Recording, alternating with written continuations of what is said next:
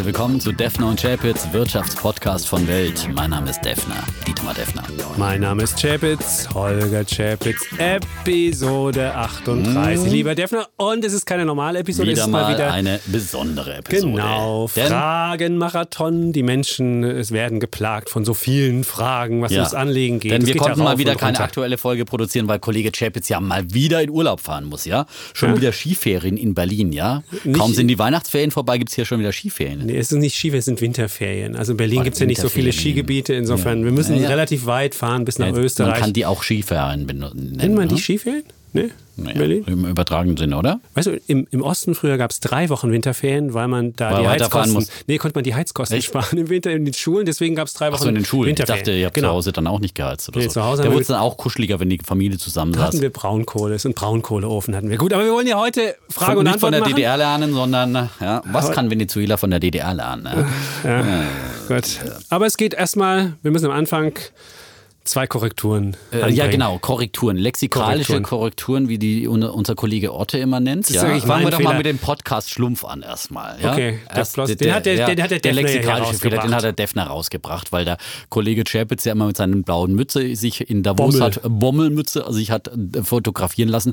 Die Frau vom Chapitz, die wies mich jetzt vollkommen zurecht darauf hin, die kennt sich besser aus in Schlumpfhausen. Ja. Hat sie mich gestern hat ja gefragt. Schlumpf ja, ist ja auch eine. Kollegin hier. Ja, genau. So, woran erkennt man einen Schlumpf? Hä? ja, genau. Ja, er hat weiße Mützen, keine blauen Mützen. Ja. Also, das äh, Trotzdem gibt es die, die, ja. Die blaue Bommelmütze wird heute Gibt trotzdem heute hier zu gewinnen verlost. für einen der Fragesteller, die losen wir dann noch aus. Gute Fragestellerinnen. Wir haben auch äh, Natürlich, ja. Publikum. Ja. Inklusive Sprache. inklusive Sterne auch. Ja. Äh, ich mache immer bling.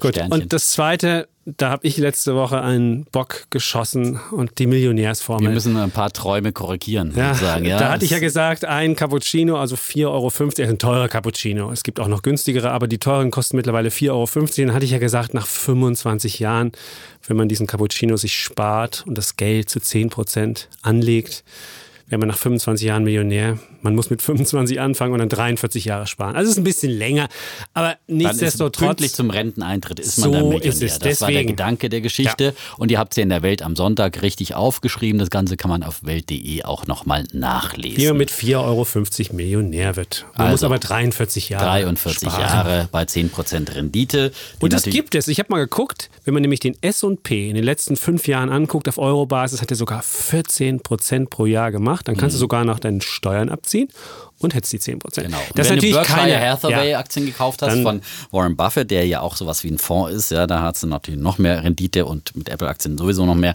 Aber wie gesagt, äh, wir sagen ja hier nicht in Einzelaktien investieren, sondern äh, via Sparplan. In ETF-Sparplänen, da gibt's heute ganz viele Fragen dazu, So kann man es. schon mal vorausnehmen. Ähm, die werden wir auch im Einzelnen dann beantworten. Dann noch ein lexikalischer Fehler. Wir haben ja über N26 gesprochen, als die einhorn wurden, die Smartphone-Bank aus Berlin, die die Welt erobert. Und dann habe ich irgendwie äh, gemutmaßt, woher die Zahl jetzt kommt. Ich wusste, irgendwas hat's mit Rubik's Cube, Cube zu tun. Ich dachte, das wäre irgendwie die Mindestzahl der, der Züge, wie man den Zauberwürfel da löst. Aber nein, es sind die Zahl der kleinen Würfel in dem Zauberwürfel. Äh, es sind nämlich genau 26. In der Mitte gibt's übrigens keinen Würfel, wer jetzt nachzählen will, sondern eben ähm, 26 an der Zahl äußere Würfel, die auch nicht ganz richtige Würfelwürfel sind, aber so Gut. kleine Würfelchen, Aber die man da drehen kann. Ne? Jetzt So, ist auch das korrigiert. ist auch das korrigiert. Dann kommen wir zum Feedback. Das wollen wir auch mal wieder machen. Haben wir lange nicht Genau. gehabt. Wir, haben jetzt mal reingeguckt in all das, was geschrieben wurde und so fort. Das ist wirklich teilweise so rührend, und ich sagen. habe es auch alles beantwortet jetzt. Ja, ich habe mich drei Stunden hingesetzt und So habe jede Mail beantwortet. Sogar noch die Weihnachtsgrüße habe ich beantwortet. so ja. fleißig, der Kollege Chapitz. Ja. Ja. Und ähm, du bist ja für die positiven Sachen zuständig. Ich habe dann, äh, per Mail haben wir nichts Negatives bekommen, sondern Negatives gab es nur über die Bewertung ähm, im Podcast, also bei, bei Apple iTunes. Und dann habe ich mal eine rausgenommen. Es gab jetzt drei, die uns nur ein bzw. zwei Sterne gegeben haben und die sich über unser... Die knöpfen wir uns jetzt persönlich vor. Genau. Ja, Aber wir ich lese trotzdem mal eine Wir vor. kommen mal vorbei. Ich lese mal eine vor. Kollege Chapitz und seine Ossi-Verwandtschaft. So wie wir jetzt das schon wieder machen, das ist genau das, was der Kollege hier kritisiert, dass wir uns gegenseitig ins Wort fallen. Also er sagt, die beiden Moderatoren kommen daher wie Joko und Klaas des Wirtschaftsteils. Du bist wahrscheinlich der Joko, ne? Der, der Ich Große, nicht, ne? äh, quasseln in 2,5-facher Geschwindigkeit und fallen sich dabei permanent gegenseitig ins Wort. Wobei derjenige gewinnt, der am lautesten und hektischsten wird und dazu ein Humor auf dem Niveau eines Mario Barth. Wer bitte soll die Zielgruppe dieses Formats sein? Als seriöser Privatanleger halte ich das nicht aus und Pubertierende interessieren sich meistens nicht für Wirtschaftsthemen. Das kann ich von meinem Sohn bestätigen. Ist der schon pubertierend? Der ist schon pubertierend. Ja, der ist jetzt Oh, der schon, hört doch schon, der, ist hört 13. doch schon den Podcast. Nee, der hat, er hat ihn abonniert, aber er hört Also, ihn noch er nicht. hört ihn noch Also er hat den, um Papa einen Gefallen zu tun, hat er da mal. Ja, aber er hört ihn noch nicht. Und dann gibt es noch einen Tipp an das Moderatorenteam. Morgens ruhig einen Löffel weniger Koks in den Kaffee. So, Defner. Ja. Wir sind doch stoned by nature. Also wir sind ja immer als Kind irgendwo in den Zaubertrank gefallen und seitdem sind wir gut drauf. Wir brauchen keine Drogen. Gut. Ja? ja? So viel dazu. Das ist jetzt die- äh, das ist das negative ja, aber Er Feedback. hat, er hat eigentlich treffend unser Erfolgsrezept beschrieben. Ja? Also äh, unseren Unique Selling Point sozusagen. Ja. Und ja, man muss das nicht mögen, aber es ist auf jeden Fall was eigenes, was eigenes. Und wir kriegen ja wirklich viele Zuschriften, die sagen, äh, bitte macht genauso weiter, bitte macht auch so ab und zu mal so eine kleine humoristische Einlage. Das äh, findet nicht immer jeder witzig, aber ab und zu mal ein bisschen was ähm, unterhaltsam muss Mhm. dabei sein, weil sonst ist Wirtschaft natürlich auch, auch dröge. Und ich sage ja immer, da können wir ja auch irgendwann mal Excel-Tabellen vorlesen. nicht, ja? es gewinnt nicht derjenige hier, der am lautesten und hektischsten ist, sondern wer die besten Wetten hat. Und da Das stimmt, muss man ja, wirklich das sagen, selbst, selbst wenn ich ganz laut messbar, schreie, da kannst du schreien, wie selbst da kann ich schreien, die Deutsche Ja. Bankaktie wird weder steigen äh, noch fallen. Sie fällt heute schon wieder, aber wir nehmen Und das Mario heute auf. Barth am ist ja eigentlich auch ziemlich erfolgreich, muss man sagen. Und Ro- Joko und Klaas sind auch jetzt auch nicht die unerfolgreichsten Menschen. Also. Aber ich glaube, den Herrn haben wir als Hörer verloren möglicherweise. Und äh, aber viele andere. Und vor allem, es freut uns ja vielleicht nicht gerade die Pubertierenden, aber wir haben sehr viele. Wir hatten ja auch schon Zuschriften von einem 14-Jährigen und äh, wir haben jetzt auch wieder Zuschriften von, von 17-Jährigen dabei. Ähm, also es gibt durchaus viele junge Menschen, die sich für Wirtschaft äh, interessieren und auch äh, für die Art und Weise, wie wir das hier diskutieren. Das freut uns. Du hast gesagt, du bist jetzt fürs negative, äh, pessimistische Feedback sozusagen als Bär verantwortlich. Ich äh, habe mal aus den vielen äh, positiven Feedbacks mein Lieblingsfeedback rausgesucht und es ist wirklich rührend. Also äh, von Nicole kommt das aus Bochum. Sie arbeitet dort an der Ruhr-Uni. Mehr wollen wir jetzt zur Identifizierung nicht sagen. Und äh, sie schreibt, dass sie unseren Podcast schon hört als die Episodenzahl noch einstellig war, also zu den Zeiten, als wir noch jede Mail beantwortet haben. Jetzt hat äh, Kollege Ja. Chapitz nachgearbeitet. Zu der Ja. Zeit, als Elon Musk noch das wöchentliche Top-Thema des Podcasts war. Wir haben uns jetzt wieder rangearbeitet Ja. in der letzten Folge, ja. Die letzten Zahlen waren eher jämmerlich. Aber es geht ja um die Zukunft und nicht um zwischenzeitlich. Und es waren die zweiten schwarzen Zahlen äh, in Serie, gab es bei Tesla noch nie. Und er hat jetzt versprochen, äh, nur noch schwarze Zahlen, äh, nur noch Quartale mit schwarzen Zahlen abzuliefern. So viel dazu. Ähm, aber zurück zu Nicole. Wachstum Ähm, sieht anders aus. Egal. Kommt schon noch keine Angst, ja. Gut, Das, aber äh, wir wollen ja jetzt hier das Feedback. Ähm, genau, Nicole schreibt, inzwischen bin ich ein großer Fan und ihr habt mir mich so weit gebracht, dass ich einen ETF-Sparplan für meine zwei Monate alte Tochter Leonie angelegt habe, anstatt eines Sparkassensparbuchs. Sehr gut, muss man sagen, ja. ja. Und in 43 Jahren ja, wenn, ist ja die Leonie dann vielleicht schon Millionärin, äh, wenn sie 4,50 Euro pro Tag äh, sozusagen sich den Cappuccino sparen und für die Leonie Da anlegen. braucht man noch nicht mal das gesamte Kindergeld anzulegen. Du musst noch nicht mal das gesamte Kindergeld anlegen und du kannst damit deiner Tochter zur Million verhelfen. Sie wird wahrscheinlich nicht bis 43 Kindergeld bekommen, aber Gut, okay. Aber so Und, jetzt die ersten äh, 27 Tochter Jahre Leonie geht schreibt das. sie dann eben weiter, ähm, äh, sie ist vermutlich euer jüngster Fan, da ich bereits seit der Schwangerschaft gemeinsam mit ihr den Podcast höre. Leonie hört euch also schon länger als ihr gesamtes Leben lang. also Leonie ist jetzt unser ist absolutes Maskottchen, unser Super. Glücksbringer und äh, wird uns hoffentlich noch lange, lange begleiten. Ich glaube, das ist ja für, für Kinder, wenn sie so im, im, im äh, Mutterbauch äh, sozusagen solche Stimmen hören, die gewöhnen sich, glaube ich, dran. An die ist, Streitkultur, von der an die. Und Streitkultur, aber auch an unsere Stimmen. Wahrscheinlich irgendwann wird sie uns Wahrscheinlich, mal besuchen. wahrscheinlich Ja, immer, wenn sie jetzt einschlafen muss, kriegt sie dann kriegt den Podcast vorgelegt. Ja. vorgesetzt. Aber dann nicht, nicht zu laut werden, Nein. Ne? Leonie muss schlafen. Genau. So, Schöne Grüße an Leonie. super. Dann haben wir das Feedback abgearbeitet. Dann kommen wir zu den Fragen. Und wir Mhm. Haben die Fragen. erste Frage. Wir hatten die letzte Episode, haben wir ja auch über Davos gesprochen und da hatten wir einen ähm, Menschen getroffen, Klaus Hommels, der Startups finanziert. Und darauf kommt die erste Frage von Hendrik. Und Hendrik sagt, ich bin aktuell im perfekten Start-up-Gründungsalter von 20 bis 22 Jahren. Ich bin auch durchaus willig, mich selbstständig zu machen. Was mir nur fehlt, ist die richtige Idee. Und dann kommt die Frage, wie kommt man auf die Welt verändernde Startup-Idee? So. Und da gab es übrigens noch ein PS, äh, das hast du hier aus dem Manuskript gelöscht. Da schrieb er nämlich, übrigens teile ich die Meinung von Herrn Chapitz, dass wir gerade in einer Bullenfalle sind. So. da sage ich gleich mal, lieber Hendrik, so wird das nichts, ja?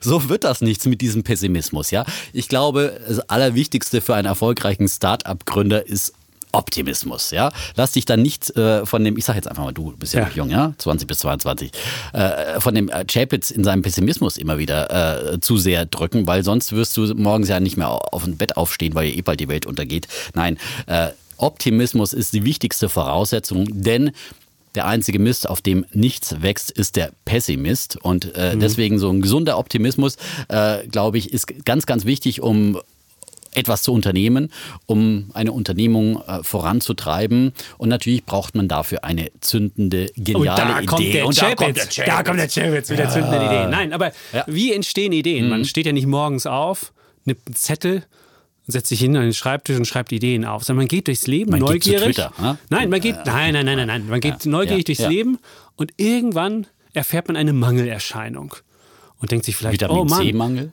Nein, du, du kannst irgendwo nicht bezahlen oder du siehst irgendein Problem, was du, was du, was du gerne technologisch gelöst haben würdest. Und dann kommst du auf die Idee und sagst so, ey, dieses Problem habe doch nicht nur ich, sondern es haben bestimmt auch tausende andere. Und dann kommt die Gründungsidee und ähm, wenn man sich mal die Startups anguckt, die haben alle so eine coole Entstehungsgeschichte. Da kommt keiner hin und sagt, ich habe einen Zettel hingelegt und habe es dann draufgeschrieben, mhm. sondern jeder hatte irgend sowas, wo er dachte, oh Mann, irgendwas läuft hier nicht so, wie ich das gern hätte. Und daraus hat er dann die Idee generiert für eine Idee. Und insofern einfach mit offenen Augen durchs Leben mhm. gehen und gucken, wo irgendwelche Sachen auffallen, die man noch besser machen könnte, also wo man irgendwie persönlich einen Mangel erfährt. Und das darf natürlich jetzt nicht ein ganz spezi spezieller Nischenmangel sein, den ja. man nur selbst hat, sondern es muss schon was sein, wo man denkt, hey, das könnte anderen genauso gehen. Und dann erfindet man das mhm. und fertig ist. Ist genauso ja. wie mit der N26 Bankidee. Einfach ja. so schnell Banking, nur auf dem Handy, zack und nicht viel Schnickschnack drumherum. Und dann hat man das. Und ich finde, man kann sich dann auch von Vorbildern inspirieren lassen, äh, die erfolgreich gegründet oh. haben oder erfolgreiche Innovatoren sind. Und da gibt es ja auch äh, viele Bücher über die Tech-Innovatoren der letzten Zeit. Natürlich allen voran Elon Musk. Ich empfehle weiterhin die Biografie über ihn, die nach wie vor, glaube ich, in den Wirtschaftsbestsellerlisten seit Jahren äh, ganz vorne mit dabei ist. Oder auch, finde ich, die Biografie über Steve Jobs. Sehr, sehr spannend auch dazu, äh, wie er zum Beispiel ja auch äh, diese genialen Ideen wie erstmal den iPod und dann vor allem das iPhone, das Apple bis heute äh, sozusagen äh, voranbringt und so weiter, ähm, hatte. Und da kann man sich auch eine Scheibe davon abschneiden, wie solche Menschen ticken. Und man muss, glaube ich, auch ein bisschen verrückt sein, um dann wirklich wirklich erfolgreich zu werden, wenn man dann die Idee hatte. Aber ich finde auch eben, man muss einfach mit offenen Augen durch die Welt gehen und äh, weniger Excel-Tabellen studieren, sondern das Leben studieren. Gut, haben wir die erste Frage? Hm. Kommen wir zur zweiten. Ja, da schreibt der äh, Finn, dass er 17 Jahre alt ist und mittlerweile selber Anleger und äh, dass er sehr an dem Thema Börse interessiert ist und er will auch langfristig versuchen, den Markt zu schlagen, beziehungsweise uh, mehr als die durchschnittliche Indexrendite via ETF herauszuholen. Um das zu erreichen, will ich erlernen, wie man richtig und effektiv Firmen analysiert und bewertet. Dafür habe ich mir auch schon mal ein paar Geschäfts- und Finanzberichte von, Achtung, jetzt kommt ja. beispielsweise Wirecard angeguckt, jedoch blicke ich da teilweise nicht ganz das durch und so weiter und so fort. Also grundsätzlich die Frage, wie kann man besser sein als der Markt und wie kann man Analyse richtig lernen und Thema Wirecard ist jetzt natürlich ein sehr treffendes Beispiel. Ja. Die Aktie, wir zeichnen an diesem Donnerstag der Vorwoche auf. Äh, am Tag vorher ist die Aktie teilweise um 25 Prozent abgeschmiert, weil es mal wieder sozusagen Zweifel äh, gab. Ein FT-Bericht, äh, der da Zweifel am Geschäftsmodell grundsätzlich äh, äh, angemeldet hat. Ja, ähm, also ähm, Wirecard ist ein eher undurchschaubares ja. Geschäftsmodell, muss man, das haben wir ja schon öfters auch ja. Im, im, Geschäft. Und deswegen ist es auch so leicht, immer wieder zu attackieren. Gab es ja schon öfters Attacken von Hedgefonds, ja, die dann irgendwelche Zweifel gesät haben. In dem Fall ist es ja eben nicht klar, ist es jetzt berechtigter Zweifel oder nicht.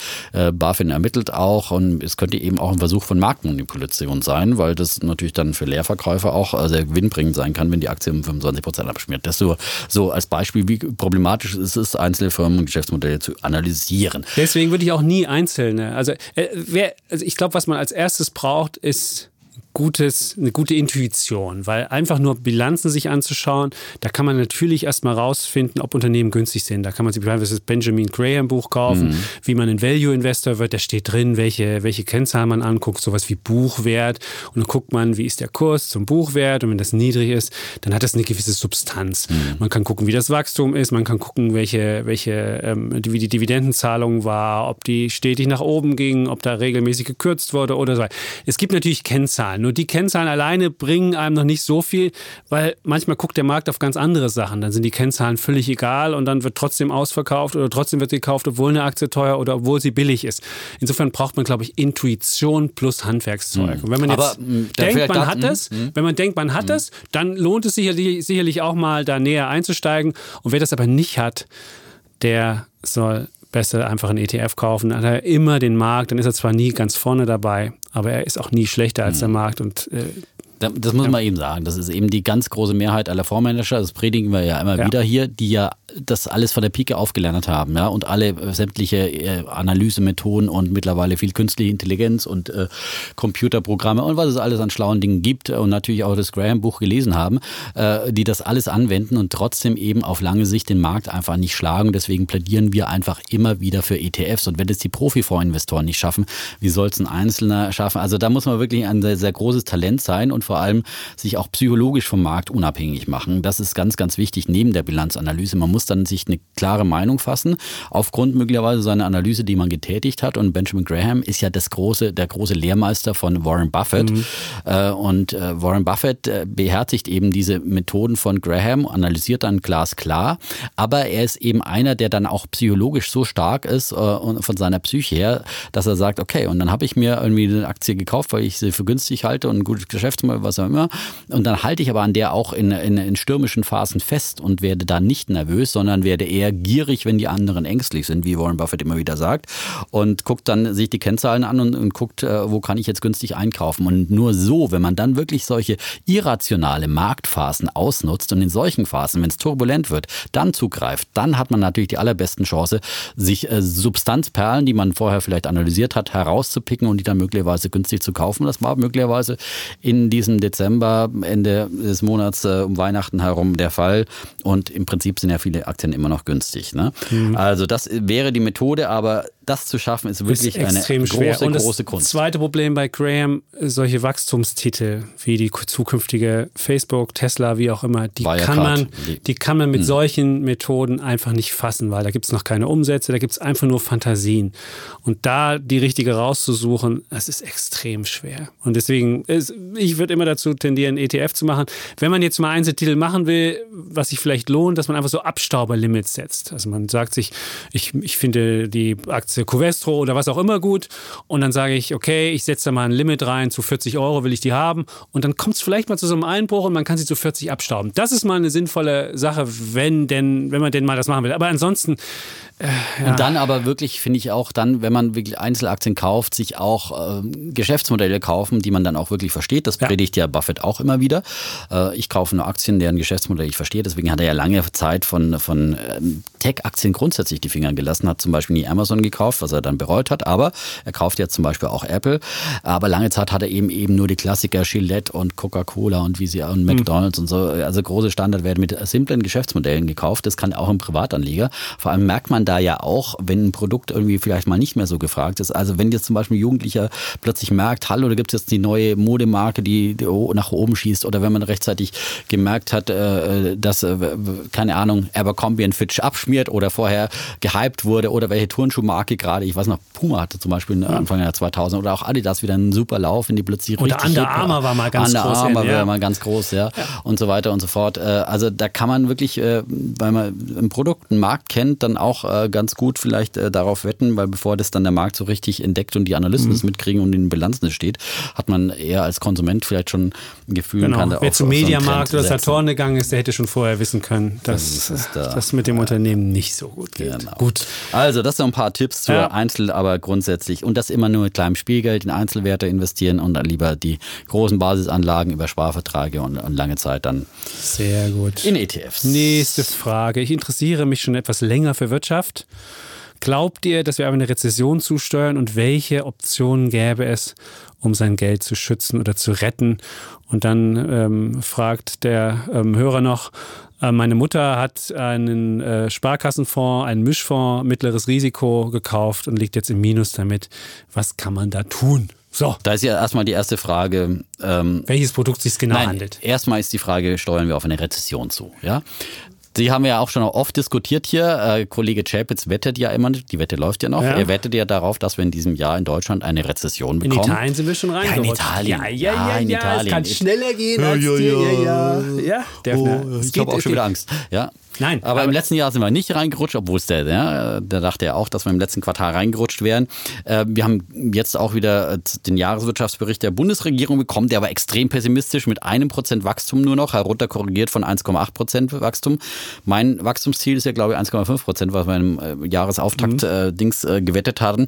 Und vor allem, dass es keine Rezession, also keine zwei schrumpfenden Quartale in Folge geben wird. In Deutschland nicht und auch in den USA nicht. Da bin ich mehr denn je davon überzeugt, auch wenn der Altmaier jetzt die Prognose Prognose senkt. Das ist so ein bisschen auch sozusagen äh, Zweck Pessimismus in dem Fall.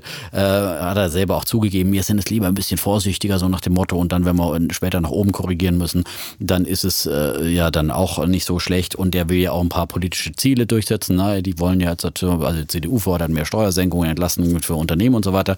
Da hat man jetzt natürlich, das ist ja auch immer ein bisschen politisch, diese äh, Schätzungen des Wirtschaftsministeriums.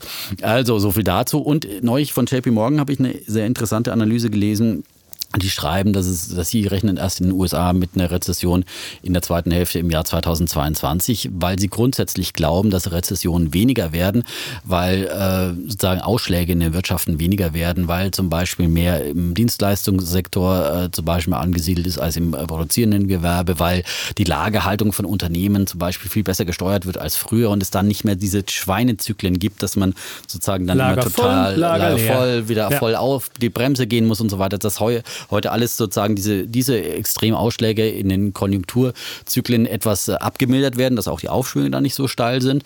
Aber und das ist deswegen erst Aber 2022. Es ist auch, ich, muss, so. ich muss sagen, Rezession ist auch für einen Anleger vollkommen egal. Wenn es nicht so eine fiese Rezession wie 2008, 2009 ist. Weil Rezessionsjahre, da hatten wir ja mal geguckt, in Deutschland waren eigentlich immer gute Aktienjahre. Weil die Börse guckt in die Zukunft und nicht in die Vergangenheit und schaut dann schon wieder darüber hinaus. Und das Zweite, wie kann man sich am besten dagegen schützen? Einfach langfristig halten. Und dann ist einem genau. das völlig egal, ob es mal runtergeht oder hochgeht. Und bei der Mutter mit dem Mischfonds muss man einfach gucken, was sind da für Kosten dahinter. Und wenn das jetzt ein sehr teurer Mischfonds ist und wenn der Mischfonds ähm, keine gute Performance dafür aufweist, dann sollte man lieber aber du bist, du bist ja grundsätzlich schon auch sehr skeptisch gegenüber Mischfonds, ne? Also ich bin skeptisch gegenüber Mischfonds. Äh, das, das, liegt daran, dass ich einfach, Mischfonds sind ja, sind ja so, ein, so ein Produkt aus Aktien und Anleihen. Und Anleihen werfen in der jetzigen Phase einfach nichts mehr ab. Also wenn man eine Bundesanleihe sieht, die ist jetzt auf 0,16 Prozent für eine Zehnjährige. 0,16 Prozent. Also wenn ich jetzt beispielsweise meinen Mischfonds habe und einen Teil DAX und einen Teil zehnjährige Anleihe habe, kriege ich von dieser zehnjährigen Anleihe eine Rendite dazu von 0,16 Prozent. Nun kann es aber auch mal sein, dass wir eine Zinswende haben und dass der Zins, der jetzt bei 0,16 ist, auf einmal auf 1 hochgeht. Dann ist es aber nicht so, dass man die automatisch an die 1 kriegt, sondern wenn man, den, wenn man diese Anleihe hält, jetzt kauft für 0,16, dann macht man einen richtig fetten Verlust, nämlich auch Anleihen können fallen, wenn die Zins, wenn das Zinsumfeld sich erhöht, weil man ja die 0,16 für zehn Jahre eingeloggt hat. Und wenn das Marktumfeld jetzt auf 1% hochgeht, dann muss sich das irgendwie ausgleichen über den Kurs und dann macht man Verluste. Und dann hat man das Problem, dass man nicht nur einen kleinen Performance-Beitrag von der Anleihe bekommt, sondern auch noch einen hohen Risikofaktor mit sich einkauft. Und deswegen finde ich, finde ich einfach Mischfonds in dieser Lage keine Und früher mal hat, war das halt so, früher war so da, da, hat man immer gedacht, okay, du brauchst in deinem Depot äh, an Aktien und Anleiheanteile und sozusagen die Anleihen äh, sind äh, der defensive, der sichere der Teil, der Stabilitätsanker. Mhm. und je älter du wirst, da gab es dann so Faustregeln, Aktienanteil ist Lebensalter äh, oder ist 100 minus Lebensalter ja. und so viel ähm, Aktien solltest du dann auch im Depot haben. Und du solltest quasi immer mehr Anleihen im Depot haben und so. Und so ist ein Mischfonds im Prinzip ganz einfach konstruiert, dass man sagt, okay, Aktien und Anleihen, äh, so das eine für die Chancen und das andere gegen die Risiken. Aber das funktioniert einfach nicht mehr so richtig und das hat man eben gesehen, dass Mischfonds eben auch abschmieren, auch äh, im äh, schlechten Aktienjahr verlieren dann eben Anleihekurse teilweise auch noch oder können auf jeden Fall nicht so viel gut machen, dass sie den, den schlechten Börsen dann wettmachen. Und deswegen sind diese Strategien grundsätzlich so zu hinterfragen. Und deswegen ist es meiner Meinung nach besser, man verzichtet eher auf diesen Anleiheanteil und sagt, okay, ich kaufe mir einen wie viel Risiko ich immer vertragen kann, äh, einen Anteil eben Aktien, ähm, die ich dann auch äh, langfristig halten will und dann habe ich den Rest lieber vielleicht wirklich auf dem Tagesgeldkonto nur und habe ihn wirklich als Cash. Das ist, wird dann wenigstens nicht weniger wert und äh, kann damit dann vielleicht auch mal wieder nachkaufen bei Aktien. Aber Mischfonds sind wirklich problematisch, muss man mhm, sagen. Ja. Ganz genau. Und äh, wer älter ist, kann natürlich nicht 100% Aktien machen, das ist klar, aber der sollte dann diese Strategie machen oder der sollte dividendenstarke Aktien genau. kaufen, wo es eine hohe Ausschüttung gibt. Solche Sachen kann man machen. Aber Dann sind die Kursschwankungen nicht so richtig äh, entscheidend, sondern er guckt einfach auf die Ausschüttung so und guckt, äh, dass er bei was? Siemens hat gestern äh, 3,80 Euro Dividende, glaube ich, ähm, Die haben in den letzten zehn Jahren, ja, das hat der, der Kollege Kurs Eckert bei, festgestellt. Kurs ist bei 100. Nie aktuell, reduziert. Ja? Nie reduziert. Ein ja, also das ist eine tolle. Ein Aristokrat. Ein, ist ein Aristokrat. Ist wenn, ein du zehn Jahre, wenn du zehn Jahre, zehn Jahre nichts machst, ja, ja. dann ist es. Also insofern, darüber würde ich das lieber machen und nicht über Mischfonds. Deswegen finden wir Mischfonds generell problematisch und Mischfonds sind auch relativ teuer. Und was der Fondsmanager auch nie schafft, umzuschichten zwischen Aktien und Anleihen zum richtigen Zeitpunkt, das schafft niemand. Aber und, sie sind halt so ein beliebtes ja. Produkt, weil sie jeder Anlageberater halt äh, so liebend gerne verkauft. Weil du klingt ja auch gut. Klingt ja auch gut. Oh, du, Wasch mir den Pelz, aber mach genau, mich nicht nass. Egal, das ist das wie Motto. die, wie die äh, Marktphase ist und für den dabei. deutschen ängstlichen Anleger, der sagt, oh Gott, ich will aber kein Aktienrisiko haben, nicht so groß auf keinen Fall und so weiter. Da gibt es ja auch zuletzt wieder viele Umfragen, die alle sagen, oh Gott, Aktien sind so risikoreich und ja. so. Da kann das Deutsche Aktieninstitut dann hundertmal predigen, dass nach zwölf Jahren du irgendwie in jeder Phase keine Verluste hattest und äh, es hilft nichts. Äh, die Deutschen haben Angst vor Aktien und dann, dann kaufen sie die überteuerten Mischfonds, die hohe sozusagen äh, Kaufgebühren mhm. haben und bis sie das Geld schon mal allein verdienen, ein Problem haben und so weiter und so fort. Also deswegen lieber keinen Mischfonds kaufen. Gut, jetzt hm? kommen wir zur nächsten Frage. Da geht es darum, nämlich um KI-basierter Handel. Es gibt ja, ist ja klar, wo viele Daten vorhanden sind, an den Märkten sind viele Daten vorhanden. Da kommt natürlich auch künstliche Intelligenz zum Einsatz. Und die Frage ist, kann KI durch Signale, die auch empfangen werden oder durch Muster, die sie erkennt, bessere Renditen erwirtschaften als der normale ETF mhm. oder der normale Mensch. So, und da sollten wir was zu sagen. Ja, also. ich, ich bekomme immer mehr Werbung von solchen Anbietern, schreibt ja. Leon, der hat mir übrigens bei Instagram geschrieben. Und ähm, ja, also ich bin da auch wirklich skeptisch, ehrlich gesagt, äh, bei diesen ganzen Robo-Advisern und so weiter und äh, diesen ganzen Algorithmen, die dann automatisch solche Depots managen. Im Prinzip machen die ja nichts anderes als so ein Mischfonds, bloß die machen es dann meistens computerbasiert. Also die schichten in der Regel auch meistens um zwischen Aktien, ETFs, meistens mhm. nutzen die auch eben ETFs als Basisanlage und Anleihe-ETFs. Und dann äh, je nach irgendwelchen programmierten Risikofaktoren schichten die dann eben von Anleihen in Aktien um und wieder umgekehrt. Ja. Und das und wenn dann Computer untereinander handeln, dann kommt sowas raus wie um die Weihnachtsfeiertage an der Wall Street, äh, wo kaum noch ein aktiver Anleger dabei ist und dann äh, geht's da äh, turbulent runter und rauf und äh, dann äh, ist die Wahrscheinlichkeit einfach auch groß, äh, dass diese Algorithmen Fehlsignale bekommen, ja, weil sie plötzlich denken, oh, der Markt fällt um so und so viel Prozent, das preist eine Rezession ein, jetzt muss ich schnell meinen Aktienfonds verkaufen. Ja? So ist es. Und äh, und funktioniert nicht. Es funktioniert nicht. Also ich habe ich hab persönlich einen Riester-Fonds, einen Riester-Sparplan bei Union Investment.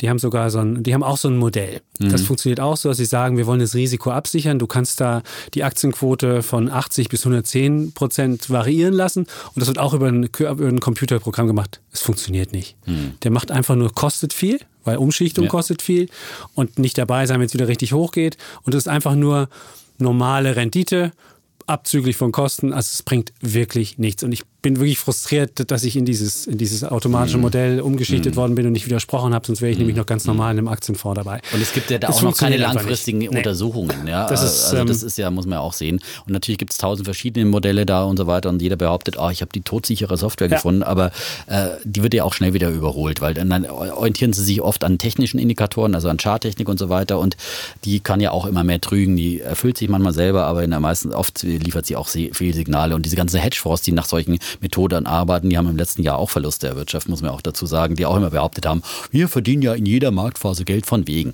Es ist einfach nicht so einfach an der Börse und am besten eben, wenn man dann schon unbedingt äh, sozusagen ein ausgewogenes Depot haben will, also mit Anleihen und anderen äh, Assetklassen drin, dann besser fest äh, fixieren und sagen, okay, dann habe ich ja 60 Prozent Aktien und 20 Prozent Anleihen, wegen mir noch Immobilien und Gold oder was auch immer genau. ich da reinpacke. Und dann kann man ja immer noch sagen, dann justiere ich halt am Ende des Jahres nochmal manuell nach, wenn ich mhm. unbedingt anpassen will und sage, okay, Aktien sind gut gelaufen dieses Jahr, nehme mir ein bisschen Aktienanteil raus und kaufe mir dafür einen Rohstoff oder Das was auch immer. ist da, die beste also, Idee. Und Ja. da gibt es übrigens, das Buch empfehlen wir auch immer wieder von Gottfried Heller, Die Revolution der Geldanlage. Da gibt es gerade für den ETF-Investor, der auch ein bisschen größeres Depot mal zu verwalten hat als die 25 äh, Euro sozusagen Basisanlage im Monat oder was auch immer. Äh, Da kann man auch gute Vorschläge, wie man dann so ein Depot dann aufbauen, gestalten kann, managen kann, finden. Genau. So Ja, ist immer besser. Der Leon. Gut, dann gibt es ein paar Fragen, die ich über Twitter bekommen Mhm. habe. Da geht es natürlich, weil meine Twitter-Freunde sind natürlich alles. die hadern Die mit der Geld. dem Kollegen die natürlich nach hadern- dem Mund Nein, die Fans. hadern mit der Geldpolitik hadern der, mit der EZB. EZB, sie hadern mit Italien, Und da ja. fragen sie, ah, ne, zwei, Fragen, die da Mhm. sind. Einmal, die, äh, da geht es zur Geldpolitik. Ähm, was hat die, welche, welche Instrumente hat die EZB überhaupt noch übrig? Sollte denn die Eurozone in die Rezession rutschen und die Was EZB ja noch tut. und die EZB ja noch mit einem Minuszins von minus 0,4 äh, für Bankeinlagen da sein. Was bleibt der EZB noch übrig? Das zweite, die zweite Frage, die ging um Italien. Italien hat ja einen ähm, Handelsbilanzüberschuss seit äh, diversen Jahren, seit 2012. Und da fragt jemand, wie kann es sein, dass ein Land einen Handelsbilanzüberschuss hat, aber gleichzeitig immer dafür gescholten wird, dass es nicht wettbewerbsfähig ist. So. Also EZB kann ich Ja, vielleicht kurz beantworten. Das ist relativ. Das sind ja es ist- Fragen an dich und das dann ist ja relativ einfach. Also, also EZB ist wirklich die, die, die Sachen, die noch übrig bleiben, sind nicht so angenehm. Also was man noch machen könnte, man kann natürlich den Minuszins natürlich noch viel negativer machen. Das ließe sich Auch bewerkstelligen. Anlagezins theoretisch. Man kann von minus 0,4, man kann auch minus 4. Nein, der, der Einlagenzins. ist ja Einlagezins- aber- die man Einlagezins kann theoretisch auch einen negativen sozusagen Leitzins haben. Leitzins Natürlich, haben. der ist ja noch bei Null. Der genau. ist ja noch bei Null. Das Aber geht, das also das könnte man machen. irgendwann nicht mehr. Das Einzige, das Einzige was man, wo man aufpassen muss, weil die Banken ja diesen Strafzins zahlen müssen, wird das natürlich die, die, die Bankprofitabilität weiter, weiter strangulieren. Man müsste dann so ein System schaffen, wo die Banken ihr Geld vielleicht zu null bei der EZB parken können, einen gewissen Teil davon und einen anderen Teil nur mit Strafzinsen belegt, damit die Banken nicht dabei über die Wupper gehen. Aber das könnte man machen. Dann würden halt alle Kunden, die Girokonten haben, belangt. Jeder, der irgendwie ein Konto hat, wird dann halt Strafzinsen zahlen und damit äh, würde man sicherlich eine Wirtschaft auch äh, rauskriegen. Ja. Was man noch machen könnte bei der EZB, was jetzt auch diskutiert worden ist, sind diese Langfristkredite, dass die Banken wieder Langfristkredite für vier Jahre zu einem niedrigen Zins haben. Da haben sie genau eine Planungssicherheit, weil wissen, ich kann für vier Jahre zu dem, zu dem Zins bekomme ich von der EZB das Geld und kann das dann äh, ver verleihen, kann Staatsanleihen kaufen, was auch immer. Das wäre noch eine Sache. Dann kann man natürlich auch diese berühmte Helikopter-Money, also wo dann äh, die EZB sozusagen mit dem Helikopter das Geld ausschüttet. Das wird dann so funktionieren, dass dann jeder, äh, der in der Eurozone wohnt, von der EZB einfach 500 Euro aufs Konto gebucht bekäme. Das wäre so die, die ultimative Lösung, wenn nichts mehr geht. Dann, äh, das, äh, die, die Amerikaner haben das mal gemacht mit diesen Steuergutschriften 2008, 2009. Aber da war es die Regierung nicht die Da war es die Regierung nicht die Notenbank. Aber das ist von Das Milton Friedman der. Theorie, die, die, genau. Und man könnte natürlich, man könnte natürlich am, am, am äh, noch intervenieren, den Euro noch künstlich niedrig halten, damit man äh, versucht, so ein bisschen für Ja, und man könnte Stimmung natürlich zu zum. Beispiel auch noch, ähm, also zum Beispiel das Anleihekaufprogramm wurde jetzt erneuern. erstmal eingestellt, äh, wird jetzt erstmal nicht sozusagen, es wird ja nur nachgekauft äh, für Anleihen, die auslaufen, aber es wird nicht mehr aufgestockt, man könnte das jederzeit wieder aufstocken und äh, man könnte ja auch weitergehen. Ähm, erstmal nochmal, wir kaufen ja auch schon teilweise Unternehmensanleihen und so weiter, da kann man auch noch mehr aufkaufen und man kann im, äh, Auch Aktien kaufen. Man kann auch Aktien kaufen, Ja, das, das macht ja die, die. Schweizer Notenbank und die Japaner machen das, ja. Äh, Und äh, das sind alles Möglichkeiten, um sozusagen Geld in den Kreislauf zu pumpen und äh, Märkte auch zu stabilisieren und damit wieder sozusagen auch ähm, Kreditvergabe möglicherweise anzukurbeln. Ob man da und so langfristig mit Wohlstand schafft, das, das bezweifle ich ja, das sieht man ja Nein, in aber Japan. es geht jetzt erstmal. Es geht um kurzfristige ja, aber Maßnahmen. Japan, aber so es sind schlecht noch Maßnahmen Japan übrig. auch gar nicht, wie es äh, verschrien wird. Ähm, so, aber da haben wir auch schon mal ausführlich Genau. diskutiert. So, Italien ähm, aber haben wir noch? Mögliches, Möglichkeit, genau. Italien, ja das ist ja Italien. Italien-Basher. Was heißt der Becher? Ich meine, Italien ist wieder in die Rezession gerutscht. Daran sieht man ja, es ist ein sehr wachstumsschwaches Land. Das liegt daran, dass sie einfach verkrustete Strukturen haben. Und jeder, der in Italien mal tanken fährt, wer im Urlaub ist, stellt fest, dass die Benzinpreise wesentlich teurer als in Deutschland sind. Aber hier geht es jetzt um das Nein, nein, nein, nein, Handelsbilanzsaldo nein, und da nein, muss nein, man nein, es geht ja, es geht ja um die Frage, warum sind die nicht wettbewerbs? Warum sind die nicht wettbewerbsfähig? Naja, es ist halt eine sind ja- verkrustete, ist eine verkrustete, ja, verkrustete Gesellschaft, die keine Innovation hervorbringt, die keinen Wettbewerb hat. Wenn man in den Lä- Läden einkaufen geht, sieht man halt, dass, es, dass dieses Preisniveau wesentlich höher ist als in Deutschland. Selbst für Produkte, die vor Ort gefertigt werden. Wenn du Nutella in Italien kaufst, ist es wesentlich teurer als in Deutschland.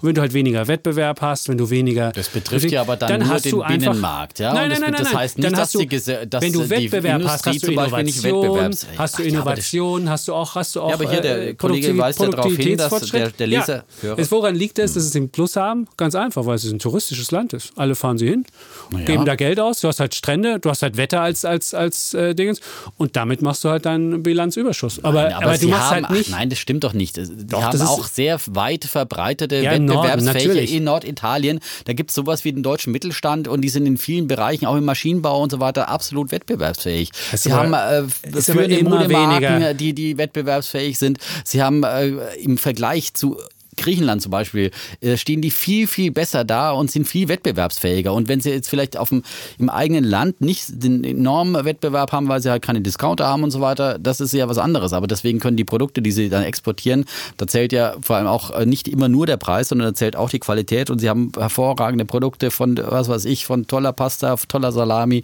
tolle landwirtschaftliche Produkte, tolle Weine und das alles sehr, sehr wettbewerbsfähig. Tun nicht immer so, als wäre Italien ein, ein, äh, ein absolut nicht wettbewerbsfähiges Land. Da ist Griechenland war, stand da viel, viel schlimmer da, Ja, nur warum, sagen. warum ja? sind dann die, warum sind dann die non-performing Loans? Warum gibt es so viele faule Kredite da? Weil einfach die Ja, Unternehmen, Kredite. die hängen halt damit zusammen, dass das Land seit 20 Jahren fast nicht gewachsen ist. Das sieht man jetzt auch wieder.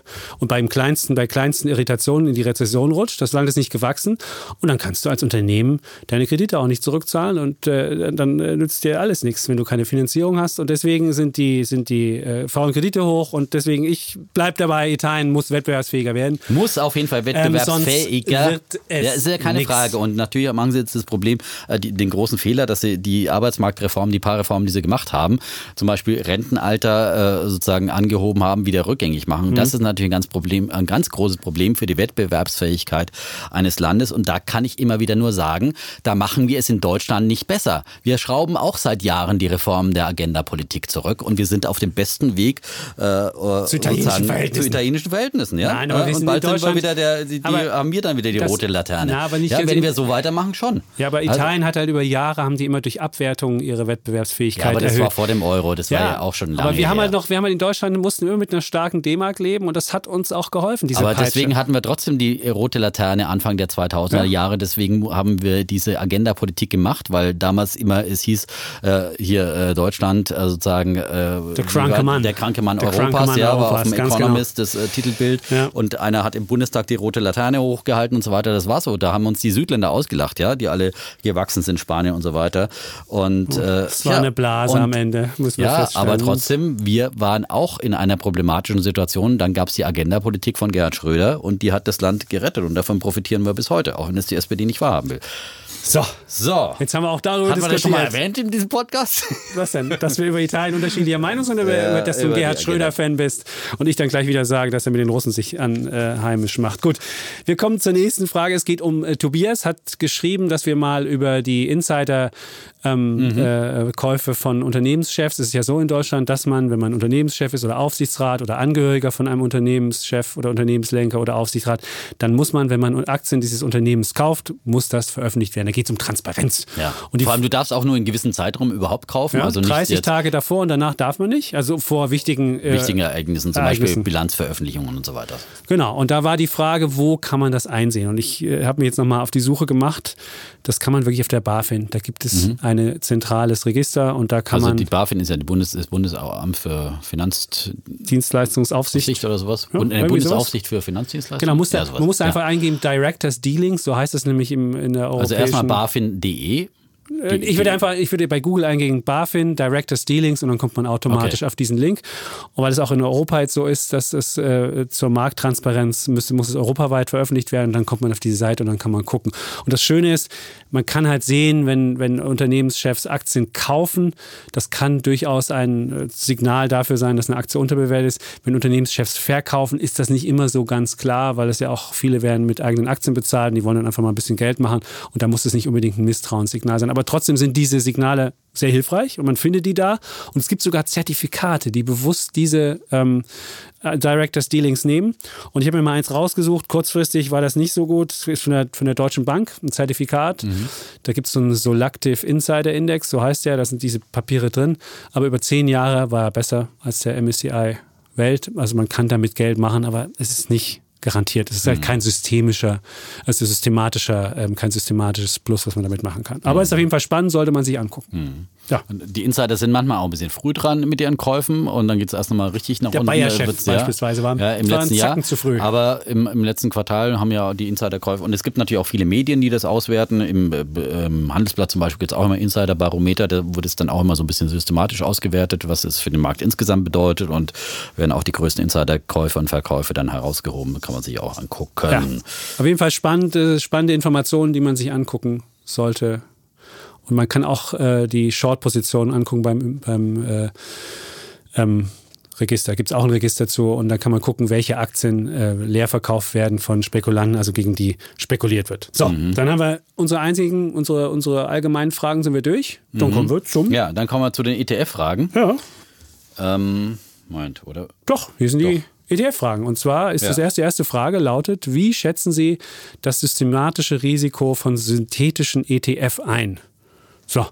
Das also, ist auch eine Frage, die du gut beantworten kannst. Ja, es gibt ja ähm, verschiedene, also, es gibt ja verschiedene Möglichkeiten, wie man einen Index nachbaut. Man kann ihn A nachbauen, indem man alle Aktien, die in dem Index drin sind, einfach nachkauft und das dann in den ETF bündelt.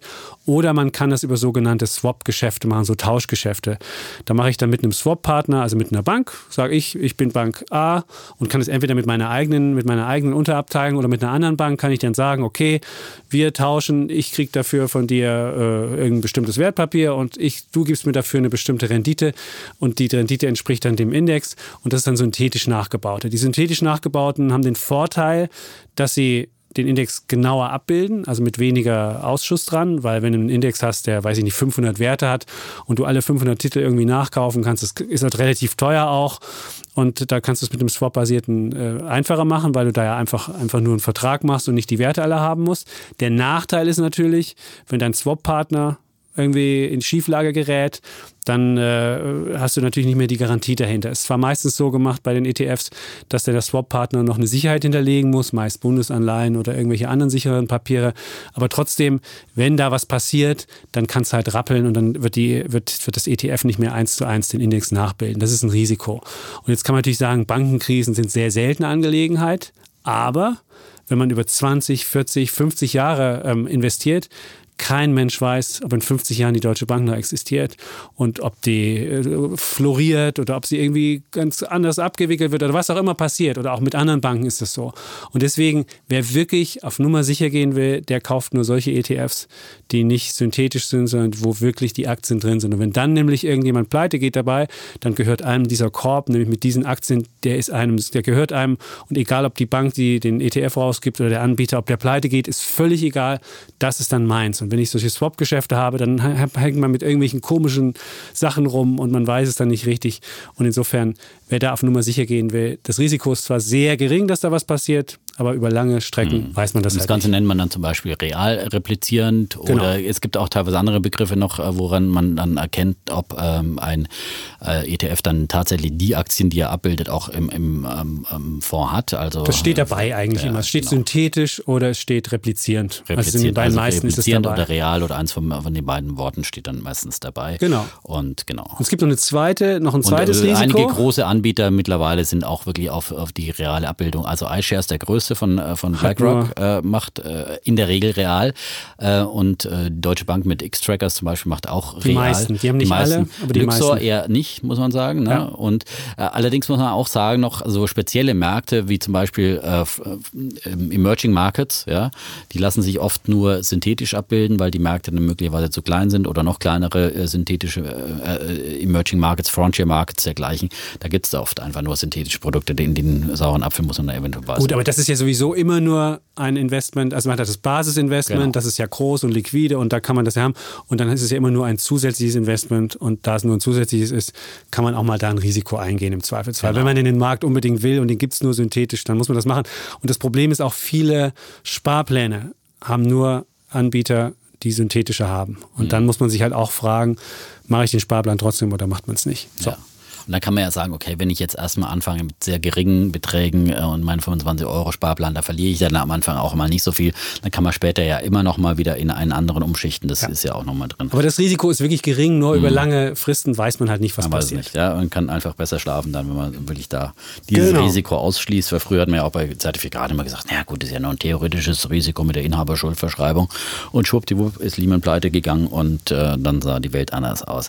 Dann haben wir eine Frage von äh, Tim bekommen. Äh, auch äh, er schreibt beim normalen, den Index abbildenden ETF stellt sich die Frage äh, nicht, aber wer wie äh, nach welchen Vorgaben investieren ETFs, jetzt kommt die eigentliche Frage, nach welchen Vorgaben investieren ETFs in bestimmte Themenbereiche, zum Beispiel, wie wird festgelegt, ob der ETF bezüglich künstlicher Intelligenz in zum Beispiel Nvidia oder Intel investiert ist und auch wie hoch die jeweilige Position ist. Also da werden auf Themen äh, ETFs angesprochen, die ja. ja mittlerweile zu allen, natürlich werden die aus marketingtechnischen Gründen oft aufgelegt, dass man sagt, oh, wo ist gerade so ein Trendthema, äh, vielleicht sowas wie Blockchain oder sowas, wenn gerade mal äh, der Bitcoin durch die Decke geht oder äh, sowas wie äh, Lithium äh, gab es dann immer wieder als Trendthema. Es gibt ja immer wieder so eine Sau, die durchs Dorf, Dorf getrieben, wird und alle Anleger wollen dann plötzlich irgendwie Lithiumfonds kaufen oder äh, Blockchain-Fonds und was auch immer.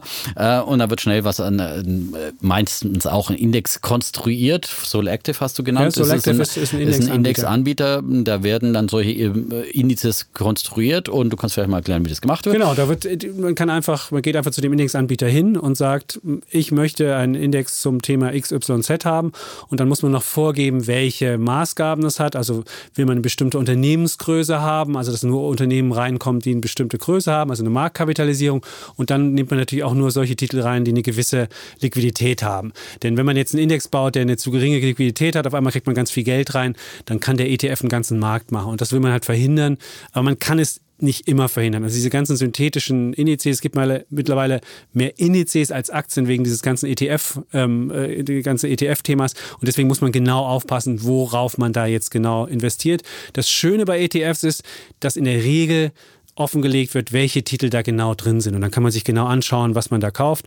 Aber wie gesagt, erst das Basisinvestment und dann ein Themeninvestment nach oben drauf. Aber das Schöne ist dann auch, dass sie auch nicht so aktiv gemanagt werden, dass wieder ständig äh, halt äh, hin und her macht, Taschen leer, äh, Titel raus und reinfliegen. Aber möglicherweise ändert sich natürlich die Gewichtung. Es ja. kann ja auch sein, dass sie so konstruiert sind, dass sie je nach sozusagen Marktkapitalisierung da gewichtet werden und da diese Indizes dann auch immer wieder mal angepasst werden. Ähm, aber das passiert ja zum Beispiel mit dem DAX auch, dass äh, sozusagen so Titel in der Gewichtung so angepasst werden oder Titel raus und rein äh, fliegen und auf und absteigen. Gut, wir haben noch eine Frage von Benjamin, die hast du mhm, unterschlagen. Unterschlagen. Ja, würde mich, mich würde Ihre Meinung zu alternativen Investmentfonds interessieren, ganz besonders dabei Immobilien- und Rohstofffonds und die Vor- und Nachteile zu ETFs.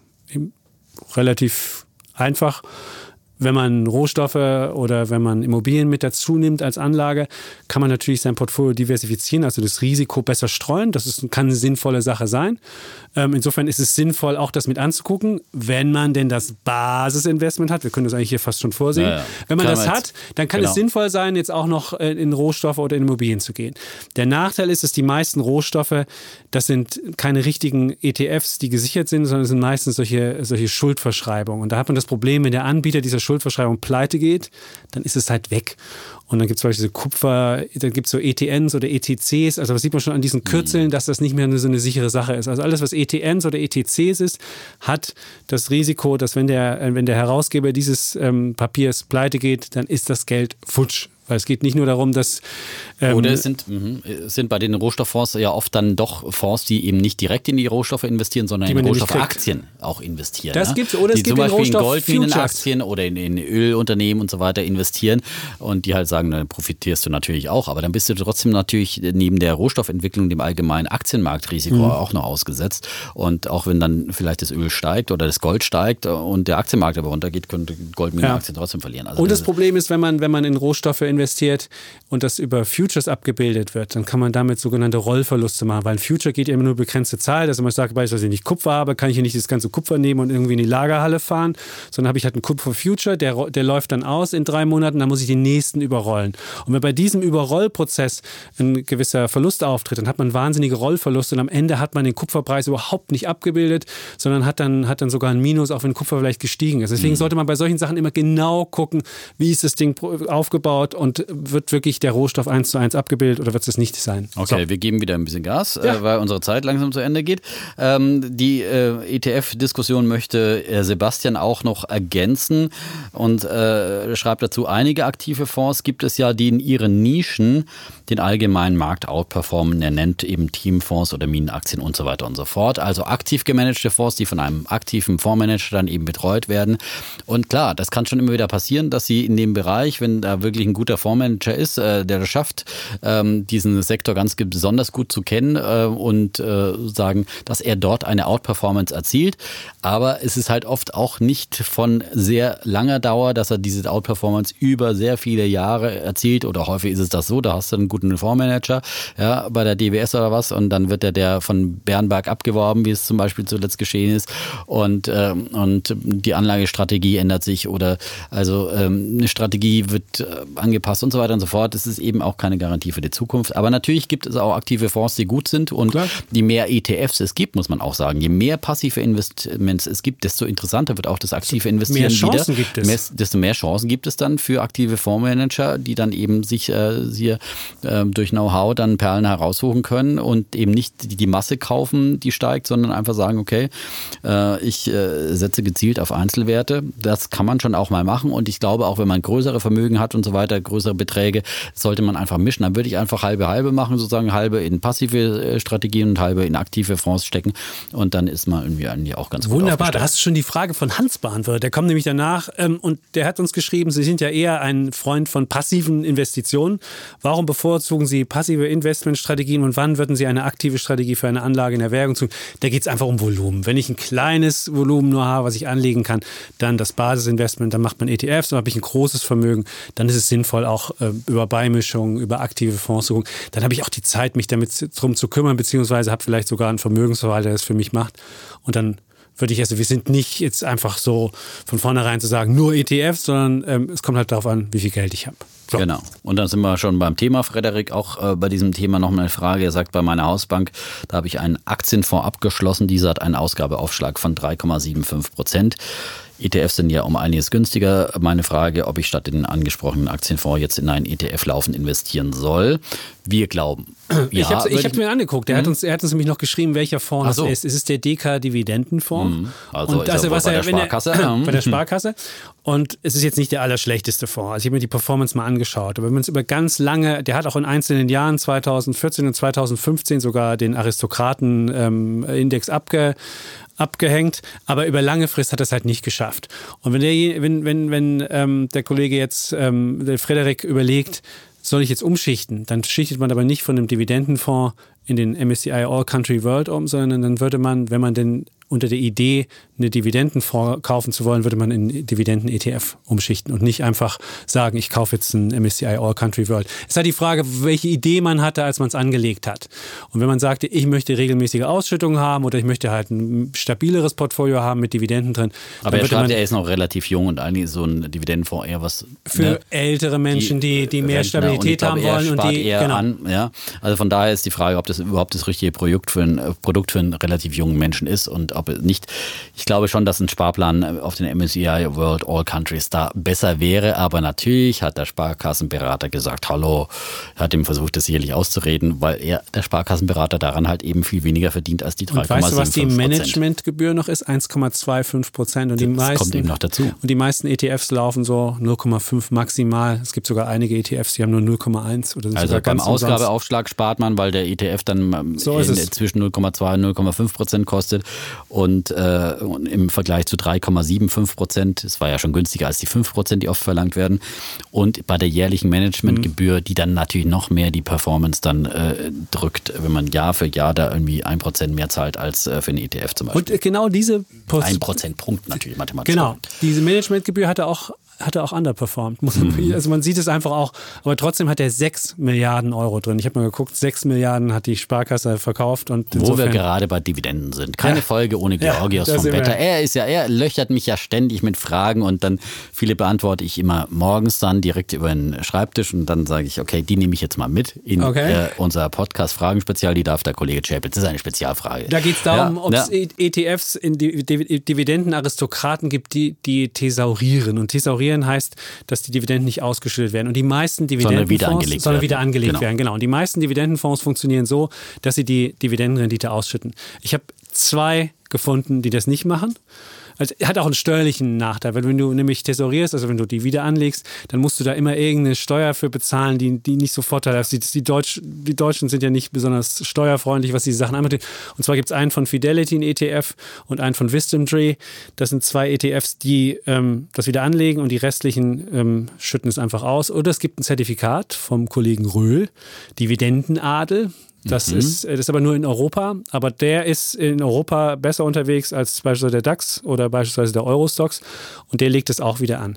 Ist aber ein Zertifikat, ist bei der Deutschen Bank. Und wenn die Deutsche Bank irgendwann mal äh, nicht mehr ist, dann ist auch der Dividendenadel, dann nützt einem auch der Adel nichts mehr. Nee, nee, dann ist, also das ist der äh, die Nachteil. Aber es für gibt, aber es Verschreibung gibt der halt sonst, genau, wertlos, es ne? gibt aber Genau. sonst wirklich nur diese drei Produkte, die ich gefunden habe, wo man, ähm, wo es wieder angelegt wird. Dividendenfonds Fleißig. sind halt eher Mhm. was für Menschen, die ähm, ja, Die Ausschüttung wollen wollen dann letztendlich, Die ja. älter sind, die, die stabilere Sachen haben wollen. Für junge Menschen ist halt eher dann ein, ein breiterer Index, wie wir es hier schon genannt haben. Und Georgios ist ja da schon munter mit dabei. Ja? aber er kann sich trotzdem auch einen Dividendenfonds. Warum nicht? Dann kann sich ein nicht? zweites Urlaubsgeld äh, Genau. erwirtschaften pro Jahr, wenn man genug Geld anlegt. Ja. Der Eckert hat es ausgerechnet, 50.000 reichen in Dividendenfonds und du hast 1.800, die du ausgeschüttet bekommst. Und das ist so wie ein Urlaubsgeld. Ja, siehst du. Sehr gut. Urlaubsgeld, da sind wir bei meinem Thema. Da sind ja. wir bei deinem Thema, ja. Wenn die Folge Wohin geht's ausgestrahlt denn wird. eigentlich zum Skifahren? Wir waren den letzten Jahren immer in Tschechien. War Jahr, günstig? Es war, nee, die tschechische Krone war gar nicht so günstig, aber. Ähm, Naja, aber Tschechien ist ein bisschen vom Preisniveau ein bisschen Preis- besser du als die konntest- Schweiz, du, würde du ich konntest, sagen, Du oder? konntest immer essen gehen, das war, das war sehr günstig. Und aber irgendwann war den Mitfahren, wir fahren mit relativ vielen, die Berge zu langweilig, das Skigebiet ist halt, die haben halt nicht so Wohin viele geht's Berge. jetzt? Und diesmal geht es nach Österreich. Nach Österreich. Nach Ja, Österreich. wunderbar. Da gibt es genug Schnee. Da gibt es dann auch Bilder bei Instagram. Wunderbar, darauf Da kann man sich das anschauen. Dann alles. Gut, War ewig Skifahren.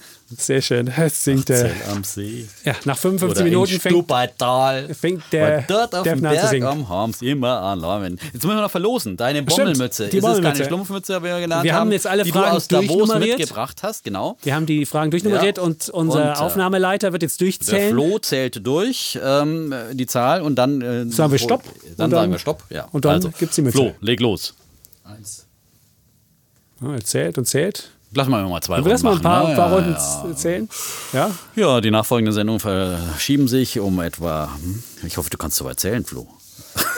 Also wir haben ja nur, wie viele Fragen hatten wir? 13. 13. Wir haben jetzt 13 Er muss hier bis 13 aufgenommen. zählen. Ja. Und dann muss er also, wieder bei 1 anfangen. Georgios vom Wetter ist ja Mitarbeiter, er ist eigentlich gar nicht, er ist Mitarbeiter der Pro7, ja, weil er ist ja Zulieferer, aber er ist trotzdem so. ausgeschlossen hier als Kollege. Nee, ja. der darf- der kriegt der ist bei nicht. wetter.com, ja, und das gehört ja zu Pro7, ist ja ein, Ist quasi er? ein Dienstleister von uns, ja. Okay. Haben wir das wir kaufen unsere gelernt? Wetterdienstleistung hier bei Welt, bei der Aktie von Pro7 ein. Aber wir sind ja eng verbandelt, wir waren ja früher in einem Unternehmen. So, so viel dazu, äh, Ja. jetzt da haben wir ein paar Runden geschafft. Ich habe erzählt, meine, meine Frau sagen. macht ja das wird eins die Nachrichten auch. Ja, also, ja. da haben wir das auch noch erzählt. Also, erzählt, erzählt. Aber Nicht wir wollen ja rausbringen lassen, Flo. Genau, ne? nicht rausbringen. Ja, Erzählt immer schön weiterzählen. Ja, ja. Es du soll ja, na, nicht, dass das hier getürkt ist. Also, du darfst schon Job sagen. Stopp. Acht. Acht. Und dann, So. dann, dann, dann, dann, die Spannung steigt. Da ausgerechnet. Moment, ja, hier. Jetzt ist ausgerechnet derjenige, wo wir keinen Namen dran haben. Es ist die Frage, wie schätzen Sie das systemische Risiko von so einem synthetischen ETF ein? Zu viele ETF auf künstlich erstellte Indizes, marktverstärkende Bewegung und so weiter und so fort. Die Frage kam, glaube ich, von dir. Ne? Du musst jetzt nochmal Okay, raussuchen, ich werde- wer ich werde den diese Menschen- Frage gestellt hat. Sieben, Wie? Wie die sieben? wenn die acht nicht geht. Aber wenn, wenn die 8 nicht geht, nehmen wir die 7. Genau. Wer Ja. war sieben? 7 war Tobias, aber nur wenn die 8 nicht geht. Ja, aber die acht finde ich. Die Ich finde die 8, acht äh, raus. da hatten wir die bloß auf unser Skript nicht mit draufgestellt. So muss ja irgendwo ein Absender da sein. Gut. Ja? Und wenn So. es ein Und Twitter-Name ist. nachdem wir ja diese eine, einen Stern zuletzt bekommen haben, jetzt müssen wieder Leute mit fünf Sternen kommen. Das wollte ich nur sagen. Ja, ja, gerne. und Sterne. gerne auch mal bei, auch bei iTunes was Positives reinschreiben. Nicht, dass die, dass die anderen da immer einen schlechten Eindruck haben, wenn So das so negative Rezession, Die Rezension. Rezension, ja, genau. Wird ja oft gerne verwechselt. Neulich habe ich wieder einen Artikel geschrieben, äh, nicht geschrieben, sondern gesehen, ich glaube sogar im Handelsblatt, da statt dann statt Rezession statt Rezension von dem Wirtschaftsjournalisten. Also Italien in der Rezension. Sehr schön. Das gefällt mir. Wunderbar. Wir rezensieren heute mal Italien. Dieses wunderbar. Nein. Wir wollen hier unter einer Stunde rausgehen. Genau, unter einer klären? Stunde unser neues Okay. Maximalziel. Ja. Ja, gut. Wir sagen auf jeden Fall Tschüss und Ciao, äh, Hals- und Beinbruch äh, im, äh, beim Skifahren, Holla Trio, de Dieu. Ja. auf geht's, auf, ich muss, ich muss, ich muss auf den Berg auf. Ja, ich hoffe, dass du wieder runterkommst. Ja? Äh, also, Tschüss und Ciao, bleiben Bulle. Und Bär Defner und Chapitz.